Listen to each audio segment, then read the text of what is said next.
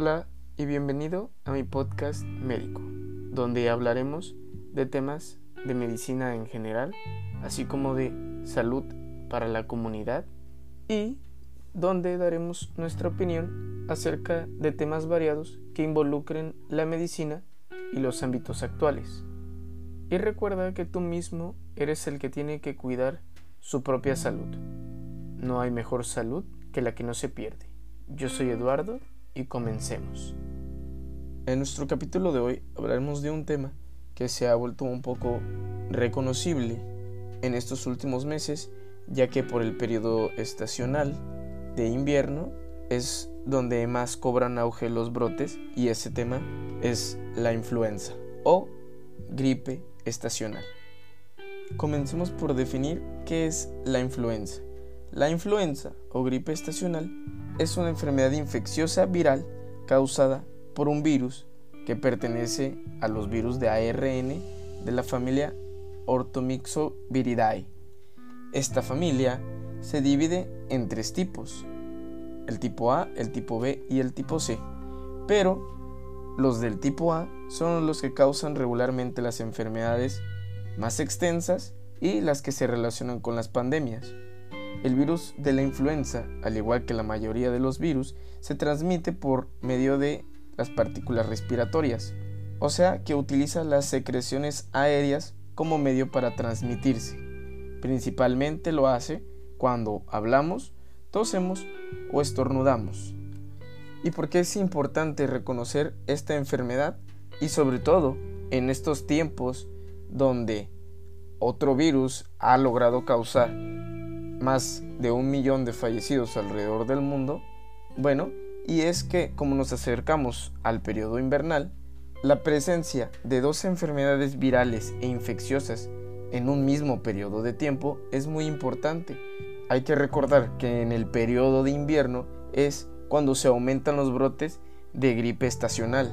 Actualmente se han reconocido casos donde se logra confirmar la coinfección tanto del virus de la influenza como de COVID-19 en un mismo paciente, pero regularmente no se realizan pruebas de, tamizaje para influenza en pacientes que se encuentran en áreas de COVID, por lo que las cifras pueden estar subestimadas. Realmente no es la intención realizar una prueba para influenza en un paciente con COVID-19. Entonces, una persona que puede estar infectada por COVID-19 y ser asintomático o tener síntomas muy leves, puede infectarse del virus de la influenza y entonces volverse una persona sintomática. Los dos virus pueden coexistir dentro de la misma persona y esta puede transmitir al mismo tiempo ambos virus. Es por eso que actualmente se ha visto muy favorecida la campaña de vacunación para la gripe estacional. Otra de las características que hace importante al virus de la influenza o a la gripe estacional como tal es su semejanza en cuanto a la clínica o sintomatología que puede tener con la enfermedad del COVID-19. Los dos, al ser virus respiratorios, pueden causar síntomas similares, habiendo muy pocas diferencias entre ambos, por lo que el médico o el profesional de la salud que vaya a realizar el diagnóstico tiene que hacer un diagnóstico diferencial principalmente entre estas dos enfermedades. Bueno, ¿y qué síntomas nos va a ocasionar la influenza o cómo nos vamos a sentir si padecemos influenza? La influenza causa síntomas respiratorios que inician de manera súbita. Estos se van a caracterizar por una fiebre elevada de más de 38 grados, una tos muy productiva con muchas flemas y que va a ser persistente. Realmente va a ser una tos molesta y que va a persistir a lo largo del día. Hay malestar general que va del grado moderado a severo, no queremos hacer nada, solo queremos estar en nuestras camas, no queremos ni incluso ni comer, vamos a tener mucha fatiga, mucha debilidad, también puede coexistir con dolor articular o muscular, irritación faringea y hasta escalofríos causadas por la propia elevación de la temperatura corporal. Es muy importante confirmar el diagnóstico realizando una prueba del tipo PCR, aunque se puede hacer un diagnóstico clínicamente, tener un sustento de laboratorio nos ayuda a decidir cómo iniciar el tratamiento y en qué personas sí. También es importante ya que al tener síntomas similares con el nuevo COVID-19, así se puede hacer un diagnóstico diferencial certero. Bueno, y en las personas a las que ya se les conoce o se les ha confirmado una infección con gripe estacional, ¿cómo sería su manejo o su tratamiento? Para este manejo se pueden utilizar fármacos antipiréticos como tipo paracetamol, cuidados generales, control de la temperatura y vigilancia para manejar posibles complicaciones como una neumonía. Actualmente tenemos medicamentos antivirales efectivos para el tratamiento de este virus como es el oseltamivir o sanamivir. Entonces, aunque existen medicamentos que ya han sido probados y son eficaces, hay una medida que es la más importante y esta es la vacunación.